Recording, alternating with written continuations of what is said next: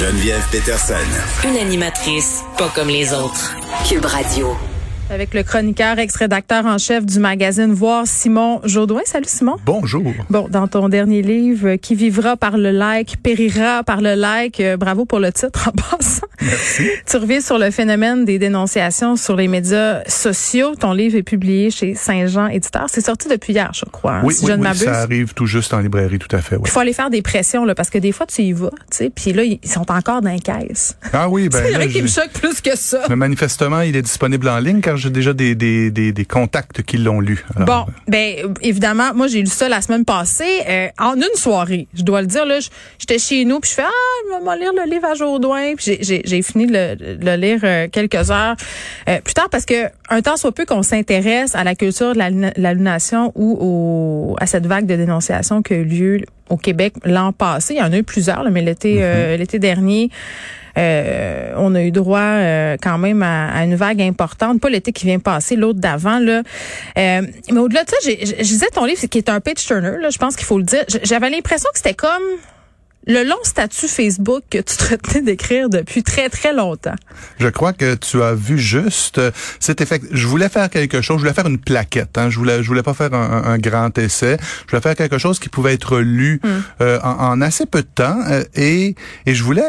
euh, L'idée que j'avais en tête en écrivant, c'est comment ma mère, mon père, mon oncle pourraient comprendre ce qui s'est passé et euh, accessoirement ce qui m'est arrivé à moi. C'est que souvent, lorsqu'il a, euh, lorsque des foires d'empoigne éclatent euh, sur les médias sociaux, lorsqu'on voit dans les grands titres une polémique euh, éclate dans les médias sociaux, c'est très difficile d'en rendre compte hein, parce qu'il y a des personnages, il y a des gens dont on connaît les revers, les, les, les- il y a des masques qui tombent, tout ça, il y a des gens qu'on connaît. Et arrivé, si on avait voulu expliquer tel ou tel à ton père, ta mère, ton oncle, c'est très compliqué. Donc j'ai voulu tout résumer ça.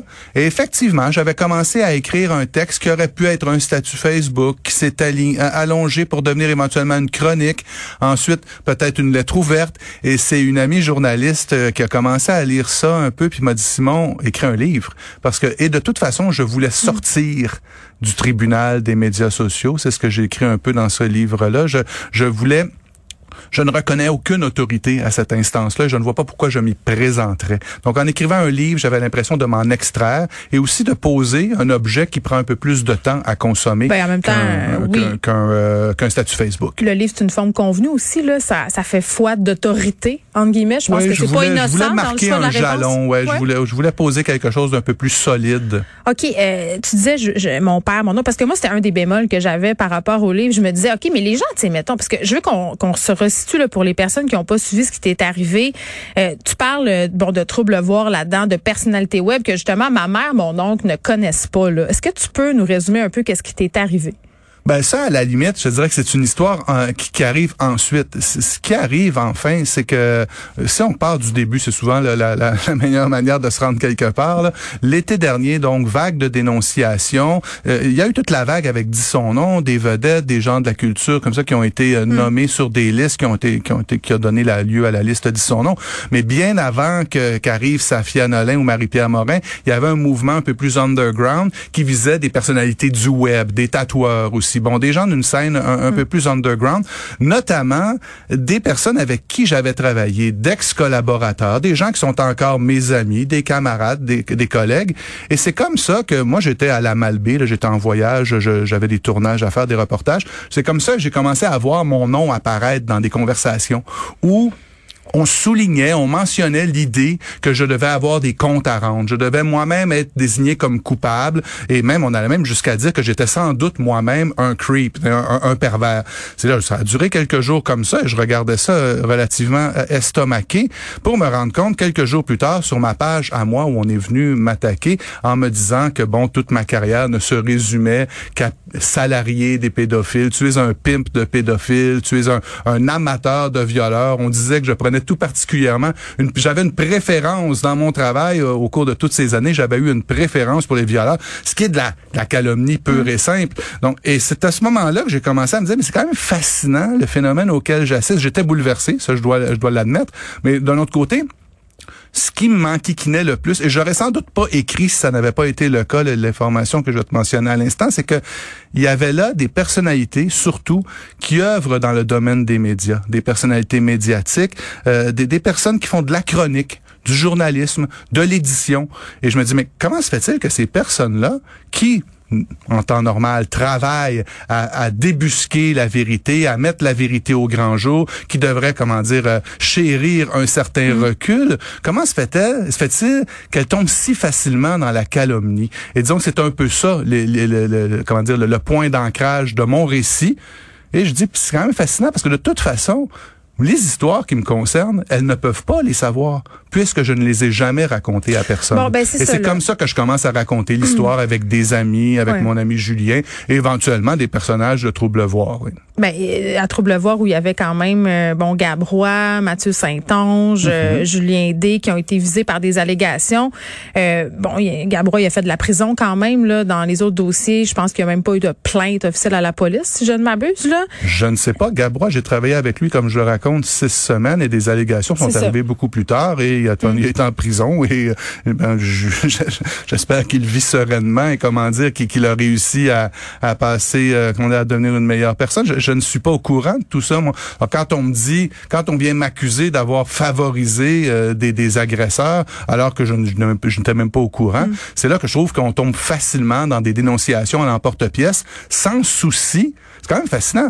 On érige un tribunal, on accuse en, en sanctionnant en même temps mais on ne demande jamais à entendre le témoignage parce que de toute façon, quoi que vous direz, vous serez tenu comme coupable. Mais en même temps, tu dit, j'ai jamais voulu réagir à tout ça. Et, je pense que, bon, parce que moi, j'ai vu ça aller comme bien des gens sur les médias sociaux. T'es pas, t'es pas sorti, tu t'es pas prononcé. Puis il y avait tout le temps cette idée que qui ne dit mot consent? oui, mais je l'explique dans le livre. Tu, tu, tu, te retrouves dans une sorte de piège, si tu veux. Si tu réagis... Attends, puis toi, t'es gestionnaire de ce monde-là. Là. T'as as des choses que tu dois faire. Là. T'as pas le choix. Euh, que, que veux-tu dire? Ben, quand tu es gestionnaire euh, des personnes pour lesquelles il y a des allégations, comme gestionnaire, tu as posé des gestes, mais ces ben, gestes-là, tu pas tenu de nous les dire. L'été dernier, j'étais plus gestionnaire de personnes. Ben, c'est ça, mais dans ce temps-là, quand il y avait des allégations... Les, allégations, qui c'est ce que je raconte dans le livre. L'été dernier, il y a eu des allégations, mais je suis plus gestionnaire de personnes.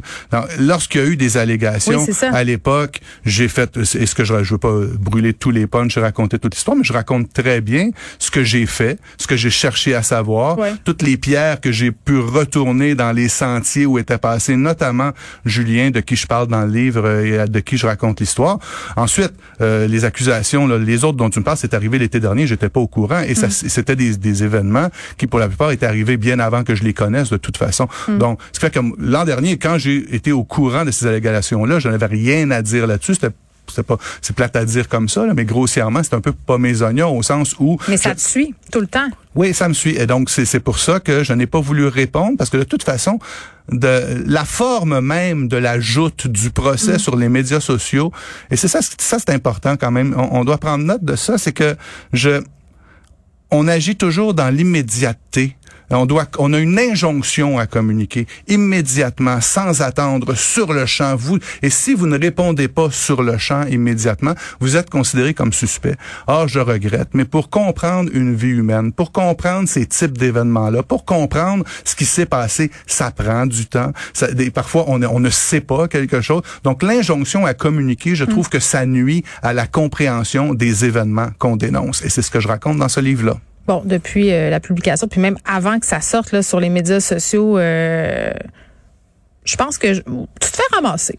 Euh, dans certains vu, j'ai vu j'ai vu dans certaines publications tu te fais ramasser étonnamment puis peut-être pas étonnamment par les mêmes personnes que tu dénonces entre guillemets dans ce livre-là, sur, certains sites, on, souhaite même ta mort, là, on souhaite publiquement. Ça, j'ai vu, il y a une page, effectivement, où bon, c'est il y a des personnes qui s'expriment, mais c'est fascinant puisque on m'accuse, on me dit ce qui est écrit dans, mais ça a été retiré depuis. Et je, Ça, mhm. j'ignore pourquoi. Mais euh, il y, a, y, a eu donc, il y avait cette page Mm-hmm. où on disait, moi, je ne lirai pas le, ce livre puisqu'il a été écrit par un homme, mais voici quand même ce que j'en pense et pourquoi je le déteste, malgré le fait que je ne l'ai pas lu. Et des gens s'expriment en dessous pour dire, ah, euh, il n'est pas mort, lui, je, je, souhaiterais qu'il soit mort. Mais c'est une certaine tranche euh, de filles euh, qui se qualifient de féministes. Je sais pas, je, euh, je sais pas si c'est des gars ou des filles qui, qui maintiennent cette page-là, j'ai aucune idée. Non, mais c'est- c'est- ma- où je m'en allais, c'est qu'il y a plusieurs femmes qui t'accusent d'être complaisant, d'être misogyne sur plusieurs publications Facebook de par tes statuts avec les années. Es-tu misogyne, Simon? je, je, je, je comprends même pas pourquoi je devrais me, me, me défendre de ça. Ça, c'est fascinant, Geneviève. Je dois quand même le dire. Oui. C'est qu'on on invente un récit ou en tout cas, on, on devine des choses. Alors que je, moi, j'ai pas besoin de d'écrire euh, des, des slogans sur des t-shirts. Là, quand on regarde ce que j'ai fait au fil des ans, on, quand on regarde les femmes à qui j'ai donné la parole, il y a, il y a des féministes à tout craint là-dedans. Il y a- Quand on regarde les femmes que j'ai défendues, je le dis un peu dans, dans, dans à la fin, un peu avec bon un petit un petit comment dire une petite envolée euh, pour terminer le récit. Mais j'ai défendu que ce soit Safia Nolin, que ce soit Mariana Maza, que j'ai donné la parole à, à, à, à des femmes merveilleuses. Que je pense à, à ma collègue Émilie Dubreuil, qui est une de mes meilleures amies, qui écrivait dans le Voir. J'ai travaillé avec moi misogyne. Je, veux dire, je, je Ouais, mais là, tu comprends sonnes même pas comme le gars je qui dit, je devrais. suis pas misogyne, j'ai un ami noir. Ben, pas du tout. Ou Je, je pas non, pas un du ami tout. noir. Je demanderais. je- Non, Oui. absolument pas. Je, euh, c'est, pas j'ai un ami noir, c'est regarder ce que je fais. Qu'on me juge aux actes. Oui. Et, et donc, je, je ne vois pas en quoi je serais spécialement suspect. Parmi, en plus, ce qui était drôle dans, dans les accusations que je recevais, c'est on disait Simon Jaudoin est le pire. Ah oui? Le pire. Alors, si vraiment, dans votre combat, je suis le premier à qui vous croyez devoir trancher la tête, Hmm. je me questionne un peu sur la manière que de- de- d'effectuer vos recherches et, Hmm. de- et, et, comment dire, de, de forger vos jugements. Ce- C'est-à-dire que je, je vois même pas en quoi je devrais me défendre d'être misogyne. Je ne le suis pas, mais... Non, mais je voulais qu'on éclaircisse ça une bonne fois pour toutes. oui, mais c'est quand même curieux. Des gens là, Oui. ça peut- des, des ah, je veux juste dire une chose aussi, c'est Mm-hmm. important, c'est que tous ces gens-là, et ça, je le raconte dans le livre, c'est que je ne leur ai jamais parlé de ma vie, ou à peu près pas. Je ne les connais pas. Je n'ai aucune idée de qui ils sont. Ils ne m'ont jamais posé une seule question. Mais ça, c'est fascinant. Ils Ben, t'ont jamais questionné. C'est complètement étrange. Mm. Comment peut-on ériger des- et, et- et au nom de quoi? Euh, Sur la base de quelle autorité? De En quoi devrais-je même être forcé de vous répondre? Ben, je fais du millage un peu sur la question de l'autorité. Un concept que j'ai trouvé euh, intéressant dans ton livre, c'est la marchandisation un peu de la, de la pureté, des détenteurs de vérité. Est-ce que tu penses que, que maintenant, il y, y a des individus qui la monnaie, c'est- cette, cette, ces prises de position ou cette pureté morale-là? Je crois pas que ce soit toujours le cas. Il y a plusieurs nuances à apporter. Euh, euh, je parle de deux couches de discours dans mon livre. Je parle de, de la, une première couche de discours qui est très importante, qui est les victimes qui prennent la parole. Des gens souffrent et veulent prendre la parole, prendre la parole. Ça sort comme ça sort. Parfois de manière, évidemment que c'est dérangeant, évidemment que c'est troublant. C'est fait pour nous déranger, nous troubler. C'est important que le soit. Donc, il y a cette première couche-là. Et ça, faut l'écouter, faut l'entendre, ça passe arrive par-dessus ou s'agglutine une autre forme de discours. Euh, des gens qui prennent la parole pour commencer à couper des têtes, faire des procès aux uns et aux autres. Et là, on a de la difficulté à, à- à- comment dire, à départager ce qui est là-dedans de l'engagement bien réel, ce qui est parfois des relations publiques aussi dans tous ces dans, dans- dans tous ces commentaires-là, ce qui est parfois des petites vengeances idéologiques. J'ai vu des gens là-dedans qui étaient nettement en désaccord avec moi tout au fil des Oui, années. mais il y a dans ton livre, il y a des gens qui le voient comme une vengeance aussi, comme Ben un oui. règlement de compte, qui disent que tu essayes de te victimiser, de justifier ton inaction. Tu sais, il y, a une certaine partie des, des personnes dont tu parles là-dedans qui le voient comme comme comme ça, tu sais. Ah, mais ça, j'y peux rien. Ouais. Ça, j'y peux rien. Ce, ce que je sais, moi, c'est ce que je sais, moi, et ce que je peux raconter, moi, demain. Et, et, et, et je l'écris, puis bon, je, je, je laisserai, je laisserai d'autres personnes le dire peut-être, mais ce que je peux dire pour moi, c'est que je, je l'écris comme personne de bonne volonté, accroché à une certaine idée de la justice sociale. Que moi, non, je ne mets pas les gens au vidange sous prétexte que j'ai vu leur nom publié sur les... Et même si j'avais des doutes, même si- lorsque je vois un nom prononcé, évidemment que ça me remet en question, évidemment que je vois que, que ça, ça me remet en doute, évidemment que je vais tenter de comprendre, mais dans un premier temps, non, je ne mets pas les individus au vidange, non, je ne me, me sépare pas d'eux, je tente de comprendre, je tente de converser converser avec eux. C'est ça pour moi être progressiste. C'est ça être de gauche. Moi, pendre les gens comme ça, sans leur demander un témoignage ou sans même avoir à les entendre, je ne crois pas que c'est du progrès social. C'est en tout point contraire à hmm. l'idée que je me fais, mais une idée que je juge tout à fait moralement correcte. Je, je suis tout à fait convaincu, habité par des idéaux de justice qui m'empêchent de croire que je devrais tout simplement pendre un ami comme ça sur la place publique parce que j'ai vu son nom mentionné. Je n'accepte pas ça. Je ne le ferai pas. Et je ne l'ai pas fait tout ce temps-là sur les médias sociaux. Je n'ai même pas répondu aux accusations qui, qui, qui, dire, qui me visaient moi-même. Vous comprenez? Je ne crois pas que ce soit, soit ça, la justice. Et je ne crois pas non plus que dans l'immédiateté, dans l'espèce de boucan des médias sociaux, on ait un espace de compréhension suffisant pour pouvoir se comprendre, pour pouvoir comme, et même tenter de comprendre ce qui s'est passé dans certains événements. Ben, moi, je suis de plus en plus convaincu que les médias sociaux, c'est pas le lieu idéal pour avoir des débats. C'est ce que je dirais. Euh, c'est un livre plein d'humanité. Pas des, des, certainement pas des, des tribunaux, non, si je peux te le dire. C'est un livre plein d'humanité pour vrai. Euh, puis je, les gens, je sais qu'on peut-être ont des idées très arrêtées sur, sur ce que tu as fait, mais j'ai envie de dire au monde, allez donc le lire. Ben, j'espère, mais tu dis les gens, les gens, les gens. Euh, c'est pour ça que j'ai écrit un livre Hashtag aussi. les gens. Ben oui, mais les gens, les gens, on, on je, je, bon, il y a quoi, 40, 50, 70, 80 personnes, ben, on a l'impression. Ben oui, puis. Des fois, on a l'impression que ça, ça fait beaucoup de bruit, tout ça. Et mais c'est pour ça que j'ai écrit un livre aussi. C'est pour ça que j'ai écrit un livre. Je voulais faire un essai un peu grand public aussi. et c'est pour ça que je parle de mon oncle, ma mère, ma mm. tante, ou je sais pas quoi. ma mère est, morte, là, donc Dieu est son âme. Mais bon, peut-être le, le, lira-t-elle où elle est. Mais mon père, des, je crois qu'il y a plein de gens qui se posent des questions sur ce qui se passe sur les médias sociaux. Mm. Ils sont une vaste majorité de personnes qui ne comprennent à peu près pas ce qui se passe. Et donc, voici mon récit. Voici au moins mon témoignage. Je vous le donne en toute humilité, mais maintenant, il est écrit là. Faites-en ce que vous voulez. Mais je vous jure que c'est fait avec la, la, la meilleure des fois, une bonne foi et bonne volonté. Ça s'appelle Qui vivra par le like, périra par le like. Simon Jodoin, merci. Ça me fait plaisir. Publié aux éditions Saint-Jean.